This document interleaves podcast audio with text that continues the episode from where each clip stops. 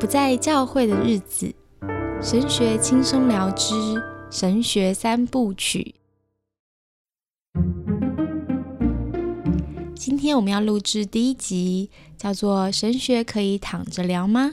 然后我邀请了艾琳宣教师到现场，我们欢迎艾琳。嗨，大家好，我是艾琳。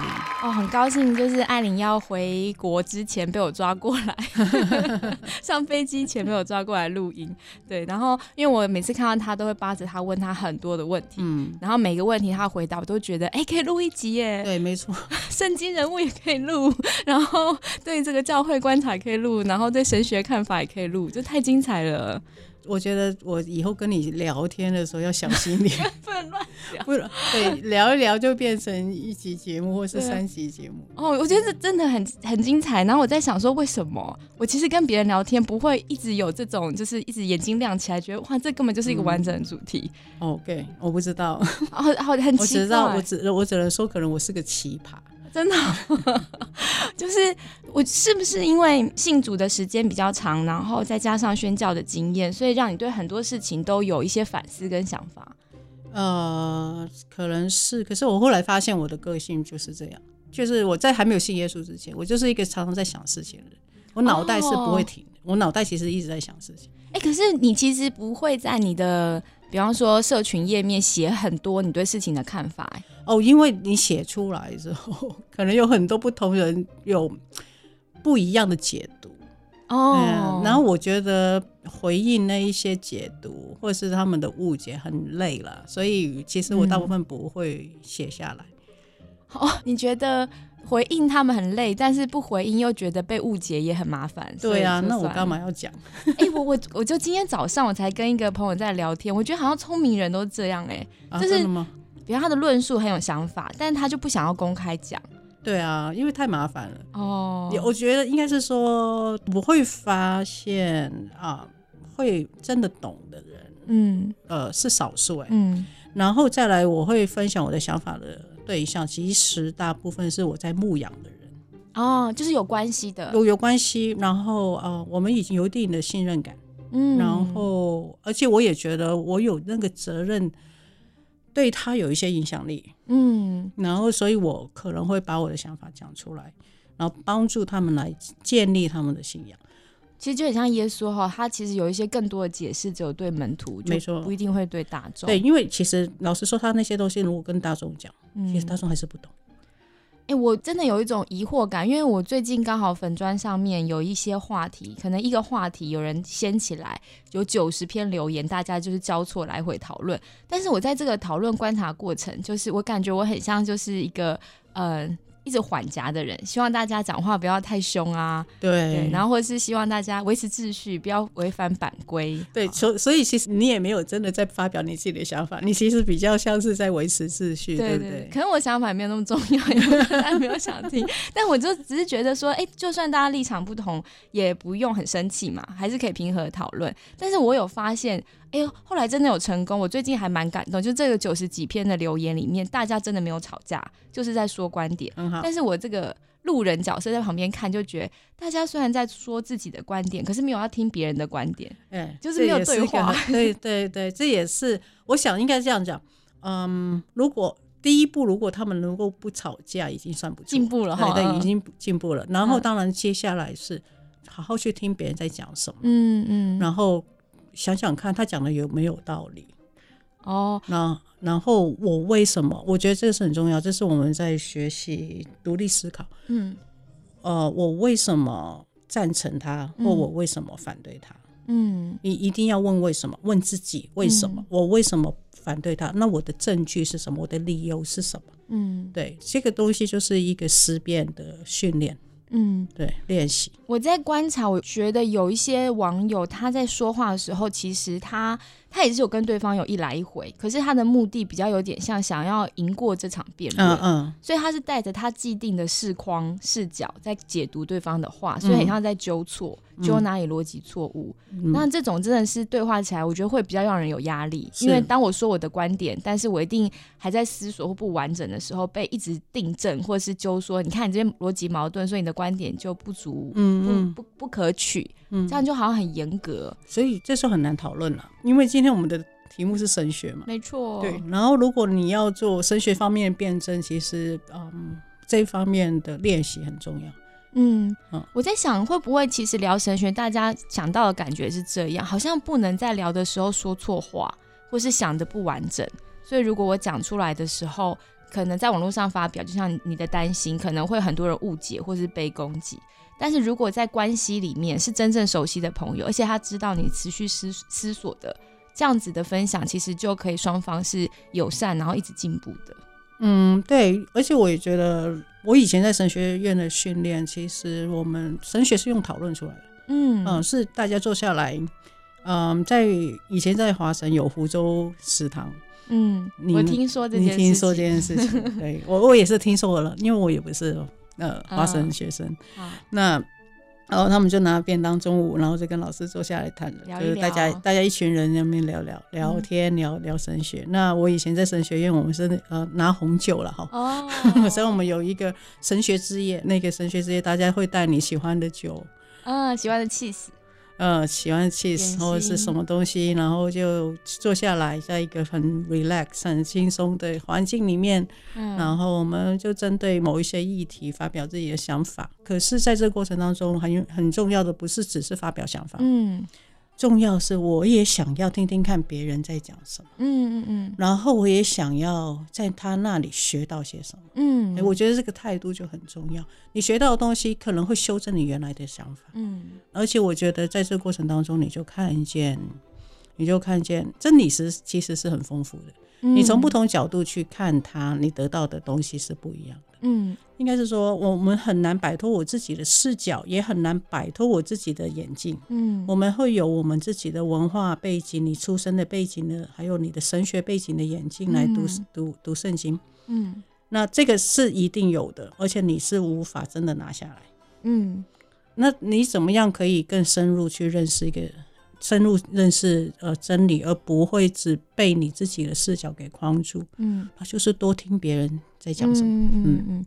其实，如果举例来说的话，不管呃，可能你有国族上的意识，嗯，好，比方你是哪里人，你一定会用你们国家看文化或看世界的眼光，跟别人讨论一些国际政事的问题。对。对，那如果你可能是呃女性好了，你对性别的看法一定会有我们女性的思维，这是我们的优势，也可能是我们的局限嘛，哈，就是我们很难跳脱，知道好比方异性男性是怎么想，甚至可能跳脱生理性别跨性别者他们面对的困难，所以好像放下自己的眼睛去看见别人的世界，这个过程如果愿意打开心的话，其实还蛮有趣的，嗯。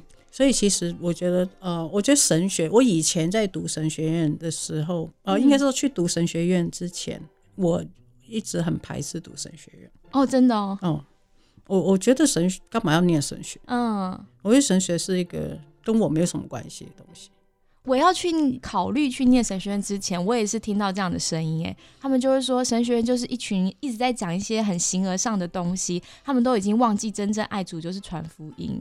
哦，这些学术其实没有用，跟真正真正带人信主就拯救人的灵魂没有关系，所以不应该花时间去念神学院。对，所以你知道很有趣。那为什么我后来又还是去念神学院？我其实我一开始是真的是那种想法，然后准备要呃成为一个宣教士，然后呢也那时候已经等于在机构服侍十十年以上。嗯。我自己信仰有很多是在这个机构里面被建造，嗯，可是我觉得那个是比较就是一块一块，就是它没有一个很整体的。哦，你是说可能某一些功能性的？对我可能有一些零星的经验，或者是说机构提供的一些零星的训练，嗯，然后我呃我对圣经的认识呃。当然有很多是我自己读经努力，然后还有听讲道，就这样子零零碎碎的过来。嗯，呃，所以我那时候想说，哦，好，我现在要转换，我要开始预备自己成为一个宣教师。嗯，那我也需要有一些跨文化训练。嗯，那同时我也觉得我需要有一个更同整或更完整的所谓神学训练。其实那然后那时候其实我想法是我希望是对圣经有更多认识。嗯。那所以我就选择了去读啊，这个宣教学院，就是一个专门训练宣教士的神学院。嗯，可是那时候我真正比较在乎的，都还是比较实际一点、务实一点，就是跨文化方面的训练。然后我对神学那边，就是会觉得，哦，就先姑且应付过去吧，这样子那种心态，没有打算要很认真，没有吧没有打算要非常认真去读神学，嗯，对啊。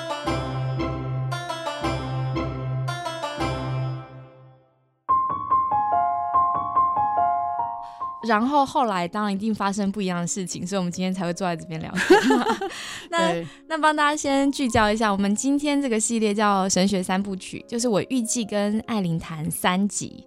然后我们这一集的题目叫做“神学可以躺着聊吗？”好，是个问号。就是我觉得刚刚你聊到说，就是大家喝着红酒在这个神学之夜，好，然后就是很轻松很 relax，然后大家分享想法，这样的过程感觉神学真的是可以躺着聊。对，然后呃，我这三集刚好对应，就是在我们讨论神学性节目，或是讨论呃令人站立的圣经，我们都会提出三个神学立场，就是帮大家复习一下。好，如果是老朋友一定很熟。第一个神学立场是神学不是真理，但可以帮助我们靠近真理。第二个是呃复杂的问题没有简单的答案。好，不要太快，就是跳到标准答案，这是我们很多时候在讨论信仰的时候的习惯，或者我们被训练成这样子。那先要打破这一点。那第三个就是神学应该是滚动式的修正，就是我们其实是一直在进步的。所以呢，其实好像如果你愿意花时间跟人讨论啊，愿意打开心房啊，其实有机会可以让自己的神学思维一直一直进步这样子。好，那我们今天的这个第一集就来聊一聊我跟艾琳本身我们对神学原本的想象啊，还有后来去神学院之后对神学的认识。那你刚刚聊到说，你原本想象就是神学好像很不实用，然后应付就好。嗯嗯嗯。那你有没有什么经验？就是以前在你还去读书之前，认识一些会读神学的人，他们都是让你的印象是什么样的人？所以导致你对神学是这样的看法？我印象中应该是说，我觉得谈论神学很多，第一个是谈论。过往的大神学家哦，他们的思想，嗯，我不是说他们思想不好，嗯，那他们其实也有很多，比如说马丁路德加尔文，然后这些教父们很多想法，哎，其实还也蛮有趣的，OK，可是用在我自己的那个生活应用上面，嗯，我就会觉得不贴地气，我会觉得哦，我好像知道他们在讲什么，然后呢，好像也大概知道我现在。教会教导我们的那个那些教导是从哪里来的？嗯，那可是到底我在生活当中，我我我要怎么应用？嗯，对，就是讲出那些很漂亮神学家的句子，到底跟我的信仰或正在面对的事情有什么关联性？对，然后到底帮助我什么？哦，对，然后我觉得学半天之后，也就是你得到很多知识，嗯，可是你不见得真的。哦，你觉得跟你的生活是有关系，所以神学对我来讲就变得很遥远的东西。嗯，它好像是只是让我变得博学多闻而已。哦，了解。然后或者变得像我。假设如果我突然间冒出一句加尔文或是马丁路德讲的话，那听起来比较高深。对对对，大家会立刻尊敬你。好，对对对，好强哦。然后呢，然后呢？哎，所以其实我我记得好像比较多男性喜欢神学，因为我猜是这种思辨型的。然后以前团契当中就会有一些人很喜欢，就是叫掉书袋，就是他们很喜欢讲，哎，你知道巴克说了什么？好，巴莫尔说了什么？这样子，所以我都一直想象去读神学人的。的人要记忆力超好哎，因为你可以记住别人说了什么，很像电影里面他们都会说什么爱默生说了什么，然后就讲背出那句话。我觉得怎么可能？我们大家就会说哦，李白写了一首诗，我可以背出一首唐诗，可是我讲不出谁说了什么话。然后另外我在大学的时候看到团契那些想要念神学的人，我有问过他们，他们可能就念哲学或者想再考哲学研究所啊，再去念神学。我就问他们说，你你为什么会？要读这个啊，就读这个，你以后找得到工作嘛？我就问那种大妈会问的问题，我真的很疑惑啊，就为什么你会有勇气去念一个书，然后这个书根本就是不是一个职业上会需要的，然后怎么会这么勇敢？我好难想象哦。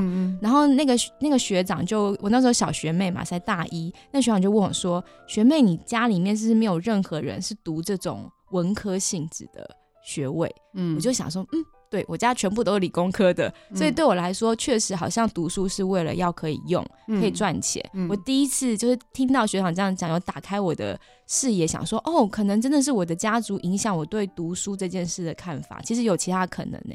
然后那个学长说，对，因为他们家族人都在读这些，所以他 很自然会觉得他想要再往这方面发展。嗯嗯，对。那我我想，如果是哲学背景或者是文，但是即使是。文科背景，我觉得也不见得一定会想读神学。嗯嗯，那哲学背景会，我我想，我想这个可以理解。就如果他是读哲学的基督徒，他可能会更有兴趣了解神学在谈什么嘛？对，因为神学哲学本是一家这样。对，嗯，那那你那时候就是嗯，对神学有这样的印象，到真正去读书之后，你发现神学到底是什么？嗯，我在神学院里面，我觉得蛮有趣的。我的神学院可能跟台湾一般神学院有点不太一样。那我也不知道，老实说，我没有真的在台湾念过神学院。那我只是听朋友们啊分享一些秘辛。没有，我看他们课表，我都取笑他们说：“你这是高中生课表。”因为课很满，太满，太满。你你没有空间去啊自修，或者是自己去。消化你读的东西哦，我帮这边帮大家补充一些就是小常识，因为可能有些听友没有神学院的朋友哈。我以我我读过的学校为例，可能基础上大概就是十九学分，嗯，对，可能十几到十六到十九学分。大家可以想象，这是研究所，它不是你的大学学分，所以研究所通常三学分的课，你是需要 double 的时间去阅读准备的。所以，呃，假设三学分的课，你至少要估六到九小时。所以十九学分的课，你大家可以想象，你乘以三的话，就是不可能的，不可能做完的。而且神学生的周末都要在教会实习，对，所以他就只有一到五可以使用。那很多人还惜家带卷来读书，所以他还要顾小孩跟生小孩。而且中间还有什么？中间还有比如说什么祷告会啊，那个聚会，那个聚会啊。对对对，就是在学院里面还有很多的，就是这种。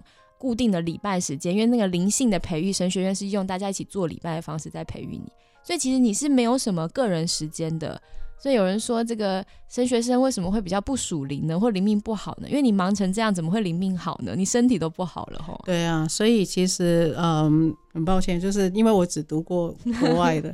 那在我们学校，因为是宣教学院，所以其实呃，除了基本的神学的东西要学，其实所谓神学，其实我们学校比较聚焦还是在圣经。的研讨还有神学上的讨论，而比较不会在着重在研究过去大神学家们的思想，这个部分很少很少。嗯，他只会在我们可能啊阅读作业里面会有一些。那那你们课表到底是排怎样？我们是只有早上有上课，中午吃完饭以后就没有课了。哦，就是自己的时间。对，自修。然后我们会实习，那可是我们不一定会在教会实习，我们可能会到机构实习。那实习就有可能会是周间。那所以一周会可能有一个下午去实习，然后其他时间其实是啊，学校还有一些事情要帮忙，比如说帮忙打扫啊，帮忙维护学校，因为学校。这种神学院都很穷，没有办法请到请别人来维护学校的环境，所以我们都所有学生都会一起分担，嗯，然后其他时间就自修，嗯，包括晚上的时间。那会有很多团契时间吗？没有，我们会每一。天早上会有 tutor group，就是等于是辅导小组，嗯，就是你的导师小组，就是跟着老师有聊一聊最近的状况。就是每个礼拜会聚集小组，啊，不是每个每天早上会吃完早餐以后会聚集。那个聚集有点像团期在分享吗？呃，有点像团期时间，对，嗯，所以是自由的，不是老师准备内容。没有，对，老师就坐在那边，然后而且我们是跨年级，就是跨年级，所以会跟学长姐们一起。嗯嗯，所以其实大家的交易时间应该最主要就是那个早上的时间哈。对，那当然还有吃饭时间。哎，我觉得这对于那个个性比较内向的人超好的，因为他就不用一直社交了。没错，没错。嗯，对。然后呃，我觉得最好的部分就是我有很多的时间自修。嗯，虽然虽然我们课少，嗯，可是功课是重的。嗯啊，所以有阅读作业，然后你最后期末要呃每一科都要写大报告。可是大部分我们。因为呃，我们学校是三个学，就是 quarter 制，就是三个学期，一年有三个学期，对，然后所以会一个学期大概三科左右吧，嗯，就是有三门课，对，三门课，然后需要好好的写报告。对，一开始老师就会告诉你期末的报告的题目可以有哪些呢？你必须要在一开始就选定，然后你其实，在上课的同时，你也要开始准备你的期末报告。那因为期末报告交交的时间都一样，所以你就也要分配哈，分配好你三科的时间要怎么写这样子。嗯，对啊。所以你说你在神学院里面，你们学校的神学其实没有。琢磨很多，但圣经研究花很多。圣经方面，我而且我们也不叫做神学没有琢磨很多，只是我们不太多去谈论或学习过往那些大师们的神学。我们倒是更多是讨论我怎么看，我的看法是什么啊。然后我们也有学习，我觉得比较有趣。对我来讲，我印象很深的一件事，我们有一科叫。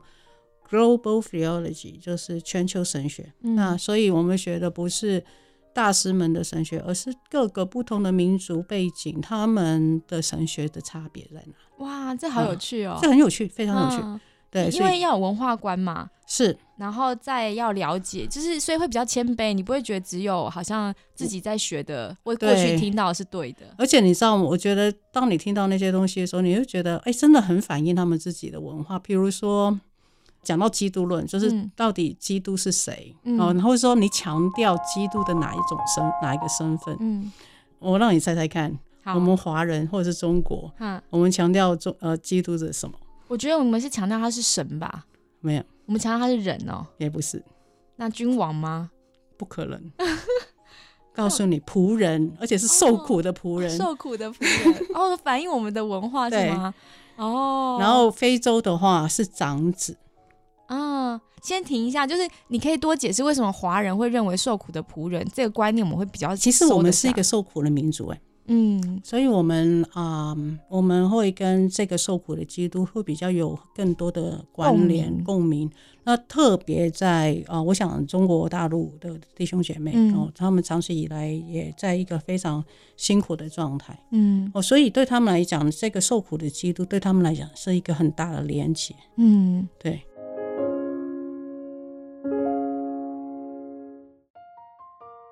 哎，我觉得很有趣，因为台湾现在的教会其实很少在讲受苦，嗯，所以你说华人文化里面很能够接受基督的受苦，那个可能嗯跟现代又有不一样的落差哈。嗯，是，可是如果你看哦，很抱歉，你看我们啊怎么去看待传道人，哎，这就反映出来了，因为他们就会觉得，我觉得还是有很多的人的概念是，哦，你是被呼召。像宣教师也是啊，嗯他们也会觉得说，哦，你是被呼召宣教师，你怎么过得这么好？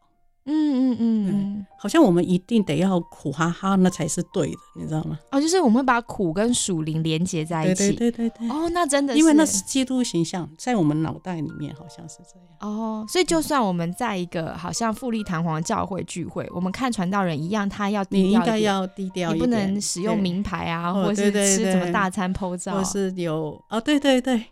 哎，我我之前在美国的教会的时候，看到那个教会的牧师休假嘛，他就去了另外一个地方，然后钓大鳟鱼，就是有一个非常大的鱼钓鱼的照片，然后坐那个帆船，他就 PO 脸书嘛，然后我就很惊讶，哦，牧师是可以 PO 自己的玩乐照，我从来没有在就是华人的牧师身上看到，然后就觉得嗯，真的是文化差异，然后问当地的朋友说，你们弟兄姐妹都不有意见吗？就牧师可以这样玩吗？牧师不行。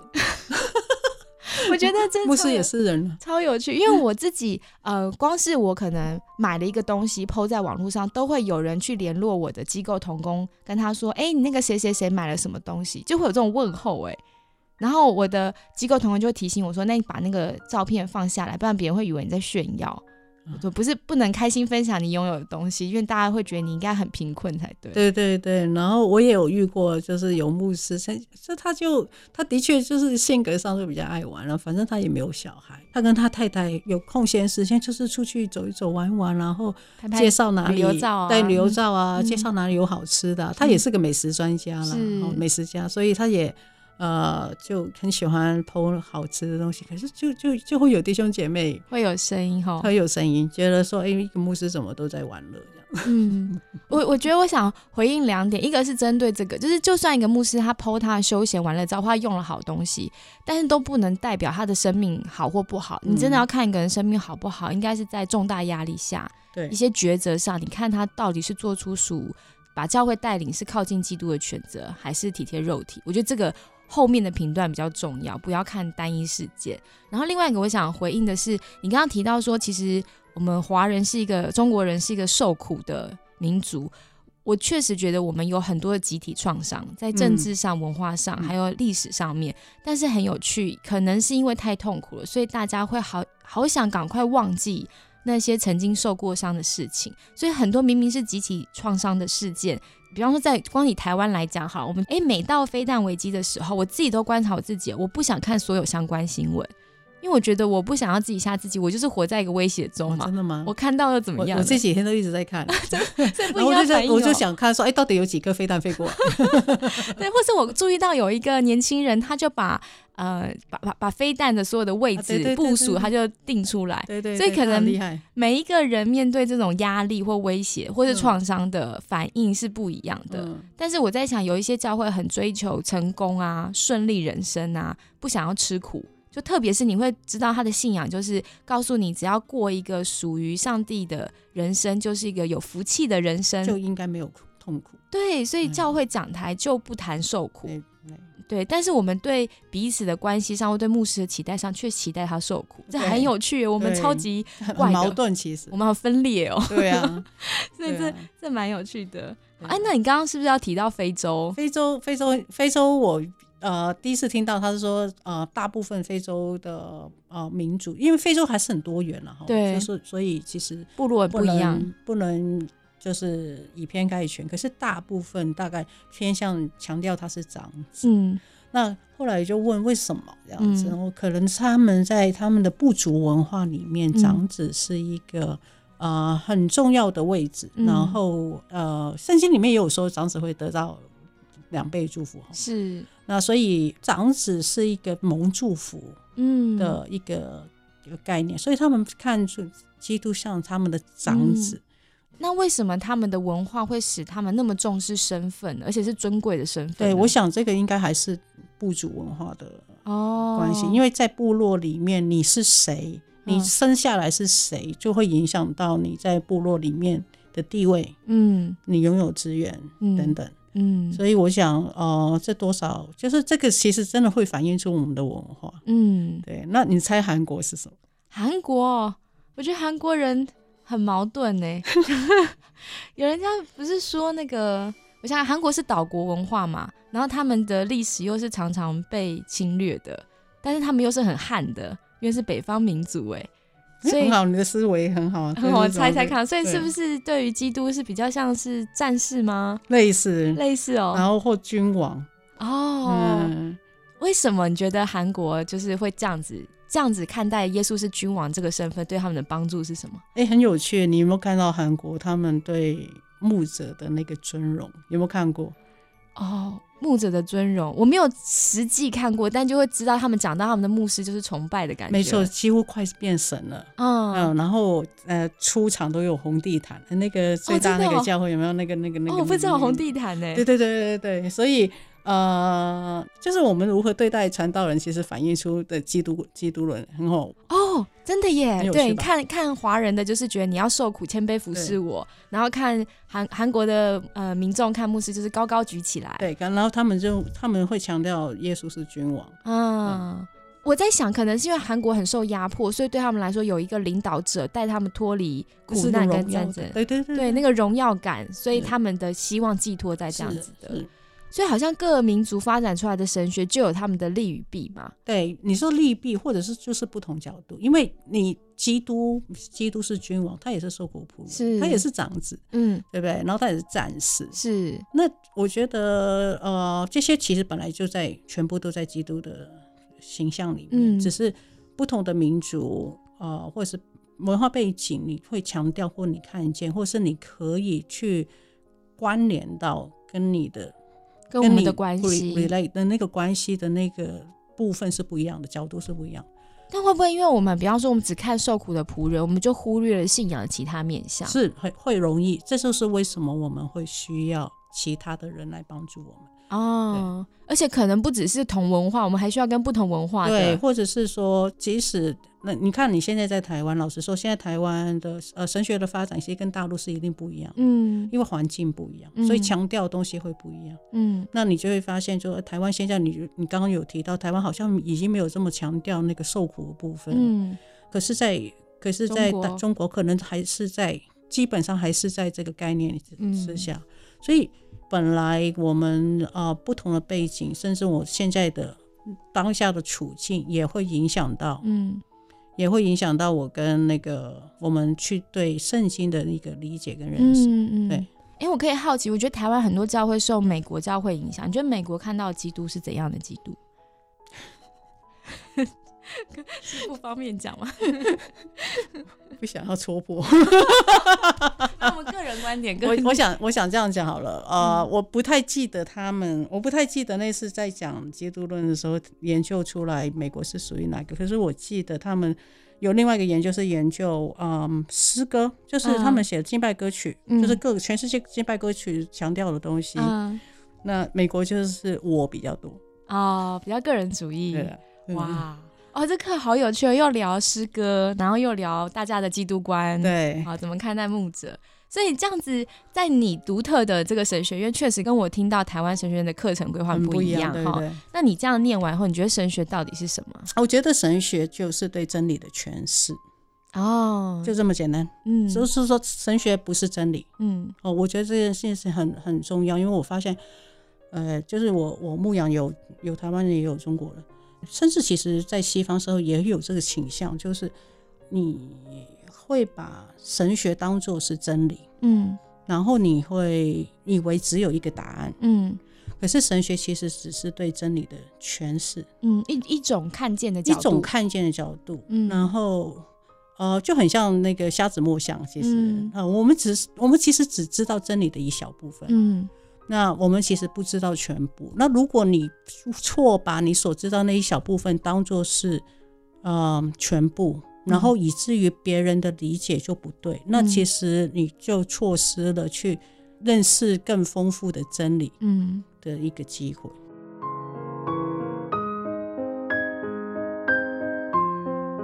我觉得我接触到基督徒或是一些教会教导，我觉得他们有一种焦虑感，嗯，就是认为如果我们讨论信仰没有一个标准答案，那万一我们信的是错的，或讨论歪楼了怎么办？会担心哎。对这个呃，我也发现我们其实有非常大的焦虑感，害怕信错，嗯。可是我们是不是可以心平静和的好好想一想，到底什么叫做基督教？我们其实可能先要想这个。到底基督信仰的核心是什么？OK，那如果我确立了那个核心的信仰，嗯，那个它那个核心的部分其实是定义什么是基督教，甚至定义什谁是基督徒。嗯，OK，那如果这个东西是确立的，其他的部分其实是可讨论。嗯，也就是说，呃，我们只要核心的部分不会动，然后而且那个是大家的共识，不管你在什么样的文化处境。不管你在哪一个时代的基督徒，呃，从两千年到现在一直到未来，呃，这个部分都是所有基督徒一共同相信的。嗯，只要这部分是确定的，其他你其实根本不需要担心，不是吗？嗯，我要来追问你一下哈，就是因为我其实曾经跟朋友聊过，就问他说：“你觉得我们对类似基督教到底是什么，或救恩到底是什么？”他就回答我说：“就是耶稣上十字架为我们死。”好，大家都会背的标准答案。可是这句话其实很空白，因为它就是一句一句话嘛，一句陈述。到底这句话跟他的关联性，跟他怎么理解信仰有什么关系呢？其实听不出来的。然后我那时候就想说，哦，好，因为我跟他是一起要做福音工作的伙伴，所以如果他的对信仰的理解就是这样一句，对我来讲很像官宣的话，他跟别人真实互动的时候，他到底会怎么看待人，我就会不知道他他是怎么想的，嗯。然后我也会很疑惑，那他带给别人的信仰就是什么是救恩？那个恩典是什么？他传递出来的是什么？因为你跟一个非基督徒聊说上帝为我死，其实离这个非基督徒还蛮远的，对，因为他的世界观根本没有耶稣这两个字。对，我想问问你，你如果是你自己怎么样理解基督教，或是像我刚刚提的基督教一些重要的概念？因为我我觉得我其实我基本上还是同意你朋友讲的，嗯啊，就是说呃，但我不是没那么简单了，那个有点过度简化。可是我我想有一个核心的经文是我们都很熟，就是神爱世人，甚至将他的独生子赐给他们，叫一切信他的不至灭亡，反得永生。所以这当中包括的是呃神爱世人，嗯，然后包括的是，那爱到一个程度是，啊他的独生子赐给他们，或者是说，啊神变成人的样式，嗯，然后为我们代替我们的罪死在十字架上，嗯，三天后复活，嗯，那如果相信这些东西的，嗯，以上所说的这些这些人，他就不致灭亡。嗯。嗯，就是在上帝审判当中，他不会是被被撇下，对，被撇下的，或是被判有罪的，那反而可以得着永生。嗯哦，那所以我觉得这就是核心核心教义，也就是说，呃，这应该是所有全世界从古到今的基督徒会认都会认同跟相信的部分。所以。呃，如果你不相信，或者是你还相信，还要更多的什么东西，或者是你相信别的，其实都不叫基督基督教，你也不能被称为基督徒。嗯，那如果这个东西是确立的，你也真的相信，你根本不需要担心。嗯，不是吗？就是可以很开放的讨论神学。对，其他圣经里面讨论到的部分，嗯，我说都可以讨论的意思就是。哦，我们都还有很多的空间去理解它，嗯，也可以有不同的角度去理解它，嗯，呃，这个核心的部分可能是没有讨论空间，嗯，但是其他部分都有讨论的空间。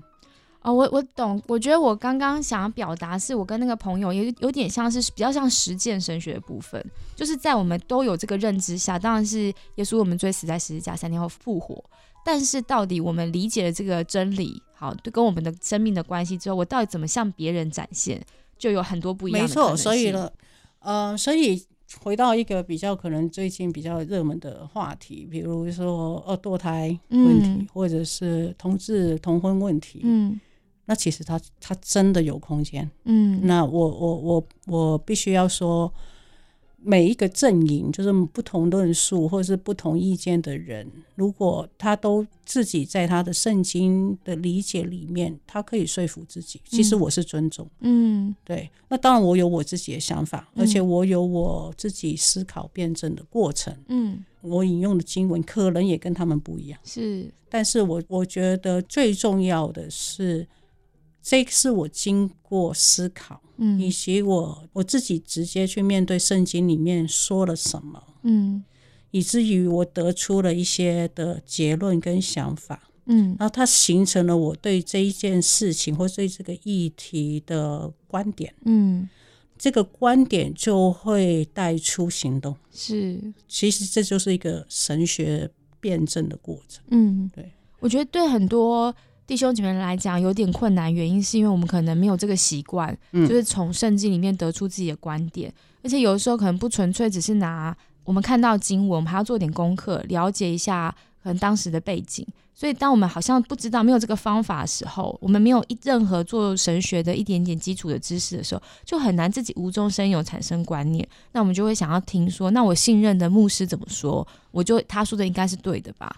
我觉得就很容易是这样子。那我觉得这这样也 OK，只是我们要有一种在心理上有一些保留。那个保留就是，呃，你必须要知道，你的牧师，你所敬重的这些人，也有可能他只能代表一种观点。嗯，第一个，然后第二个，他有可能理解错误。嗯，我我讲一个我自己在神学院的例子，我觉得非常有趣。呃，我们这些亚洲人去上课。然后上课，然后呃，老师就会呃，就是会提一些呃议题让我们讨论。然后课堂上其实是一个很国际的学生，就是有各种不同背景的，有英国的，有欧洲的，然后甚至有非洲的，然后亚洲人几个人在教室里面。然后呢，我我我讲我自己经验，我印象深最深刻的是，我每次老师在讲课讲理论的时候，我都是很用力的在抄笔记。嗯。等到我。开始讨论议题，大家丢他自己的想法的时候，我就放空了。为什么呢？主要也是因为我当时的英文其实没有很好，然后所以听老师这样讲课下来，我已经有点疲倦了。然后如果还要 follow 同学的讨论的话呢，太累了，我就太累了，然后就放空。嗯，好，然后呢，等到课堂快要到。最后总就是他们讨论到最后，我其实我我的心里就是，我只要听老师最后结论就好嗯嗯。然后我就准备好，就是要抄结论，要抄结论。我们其他亚洲同学都一样。嗯。有一次老师就快要结束，他就说：“你们这些亚洲同学，他说别以为我会给你们答案。” 大家大惊失色。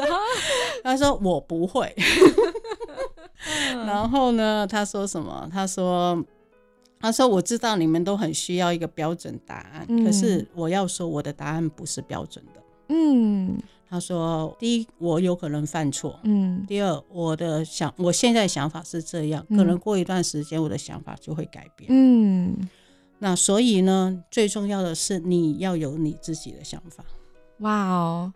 嗯，所以呃，到最后我开始，那是我一年级的时候，刚开始第一个学期，然后被老师挑战，然后我一开始很不习惯，嗯，很没安全感。我可以完全可以想象那种心情，很没安全感。然后我甚至有一天，我们学校呃每个学期的中间会有一天叫 quiet day，就是呃全校都要安静，然后就是不能讲话。然后我那次冲击太大了 不能有答案痛苦。然后我就想说，没有标准答案，我怎么知道我我相信的是对的呢？嗯。然后呢，我还跑到一个祷告室里面为这个事情祷告，问神到底是怎么回事？嗯。我就说我我我我在这里上神学神学院，然后结果老师告诉我没有标准答案，崩溃，超崩溃。可是后来呢？后来一。祷告完一抬头就看到那个，就是我们常常看到在网络上都有那个冰山的图，然后一个露出水面只有一点点，然后下面又很大一片。对，他其实告诉我，对圣经的理解也像是这样。嗯，我们所理解的圣经只是片面，就像我刚刚，到最后我的结论就是。哦，原来我其实只知道一个角度，嗯，那我不能把那个角度当做标准答案，嗯，也不能把别人的角度当做标准答案，嗯。可是如果我想更多认识真理，我就需要听到很多不同的角度，嗯，然后让我们可以更丰富我们对真理的理解，嗯。我我真的觉得这个很美，就是那个冰山最后的意象。对，我觉得这样子的聊下来，应该也有成表现出来，就是我们对于到底应该用什么心态看待神学。啊的一些共识，我也记得我有个老师，他就是总是讨论任何议题，他就告诉你四个不同的角度，哈，学者们有四种不同的角度，但他就死不说他自己喜欢哪一个，然后我就觉得哦，好烦哦，真的是很烦。我在想那个烦的感觉，有点像是四个我不知道怎么选，我觉得四个都讲的好棒哦，可是这四个明明就是互相相斥的。然后我那时候就觉得这样我很怪啊，代表我其实没有批判能力。没有。然后我那时候我记得我读第一年的时候很难过，因为我知道我来读神学院就是要训练我的批判能力。然后我读了一年，发现我没有，就是东说东有理，西说西有理，我每个都觉得很棒，可我不能为每个拍手，怎么办呢？我那时候有一次在呃跟老师们，我就约一个教授聊一聊这件事情。他关心我过程，然后我就问他这个问题，说老师我好像太笨了，我不应该 来读神学院，我没有批判能力。他说不是，他说我他看我在脸书上发的一些文章，我那时候因为没有自己的想法，我就是不断的整理我读到书书里面这些人的想法。他说你整理的很好，都贴合那个作者本身的意思，所以你的整理能力是没有问题的。批判能力是要从大量整理之后，你资料库丰富之后，你才会产出自己的意见。嗯，所以你现在做的方向是对的，你就继续整理就好。对哦，我觉得这句话给我非常非常大的安慰，就是原来我没有自己的观点，不能批判。没关系，只是时候还没有到，我还在训练学学习的过程。我觉得我在学习批判的过程当中，其实老师教的方法，除了刚刚讲的大量整理别人的东西以外，还有就是你在阅读的过程，你在整理过程当中，你就要去问自己：啊，我同意他讲的吗？嗯，那为什么？为什么是最重要的？同意不同意都好像很好很好讲，可是你要讲得出理由，理由讲个讲出个所以然来。嗯。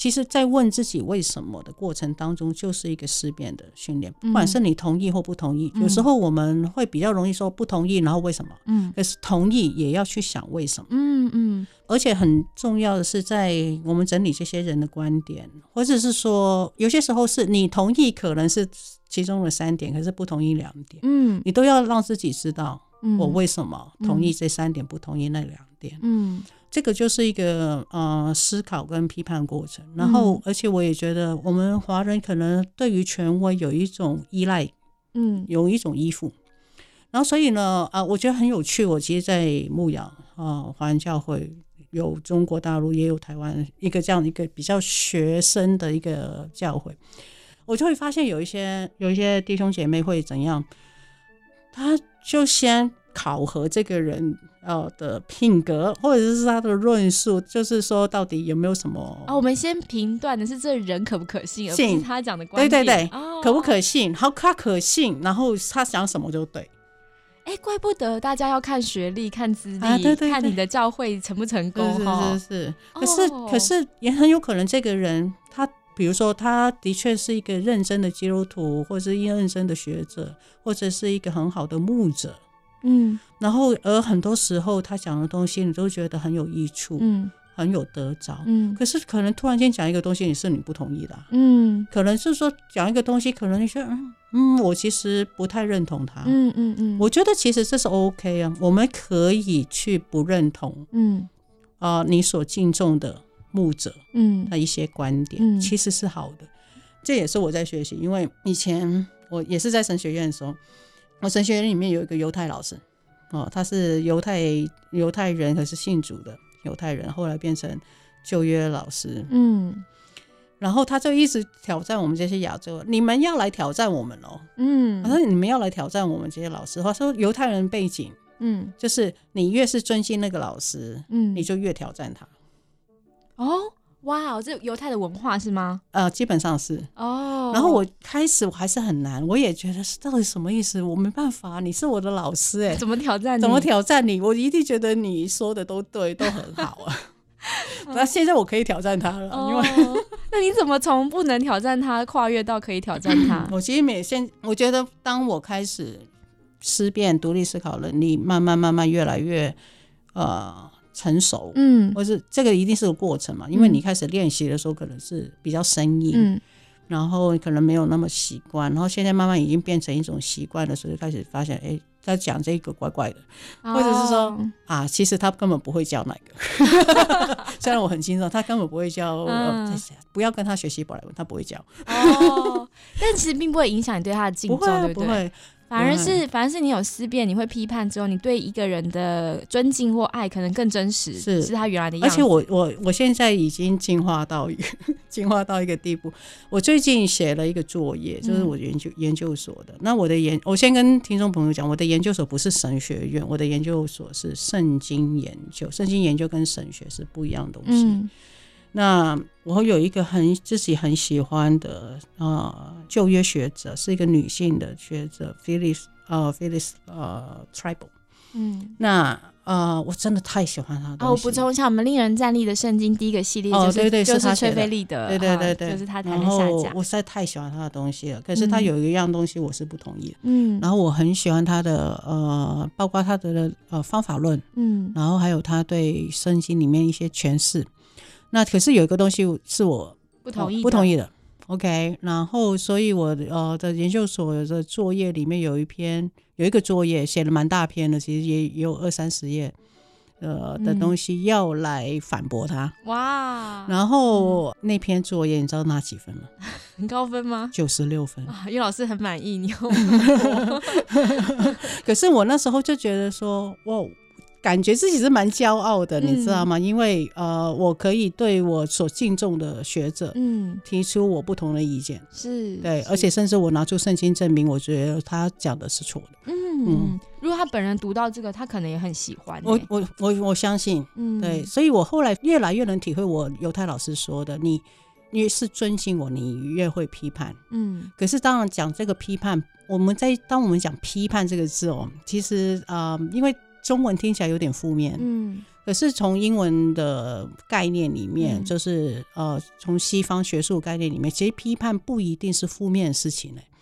嗯。嗯，我觉得批判性思考有点像是反思，反思，然后是一个呃逻辑性的思考，所以批判性不是只是反对，批判不是只是反对，所以我刚刚说的，你必须要在你赞成的论点上，你要知道为什么，嗯嗯，也当然也在你不赞成的论点上面，你也要知道为什么，嗯，哦，这才是真正叫做批判，嗯，那所以呃，当我可以提出一个呃理由甚至证据，然后来。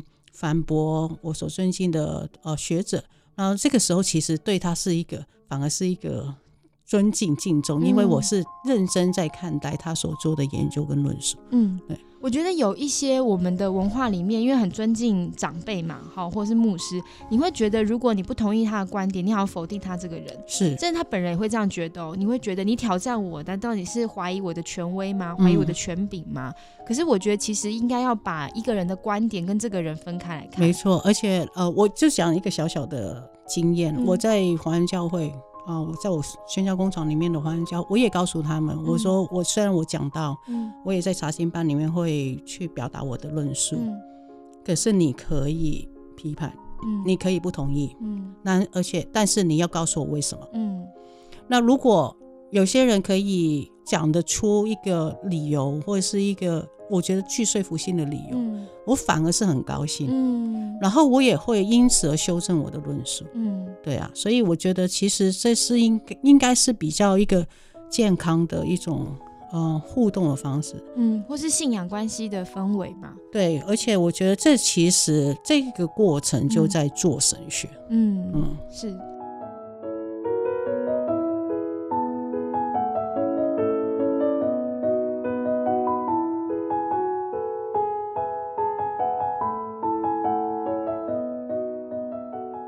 们今天第一集讲的超丰富的，而且时间比预计的还还长哦，有很多小故事跟内容。那帮大家就是聚焦一下，结论一下，其实我们这一集在谈的一个。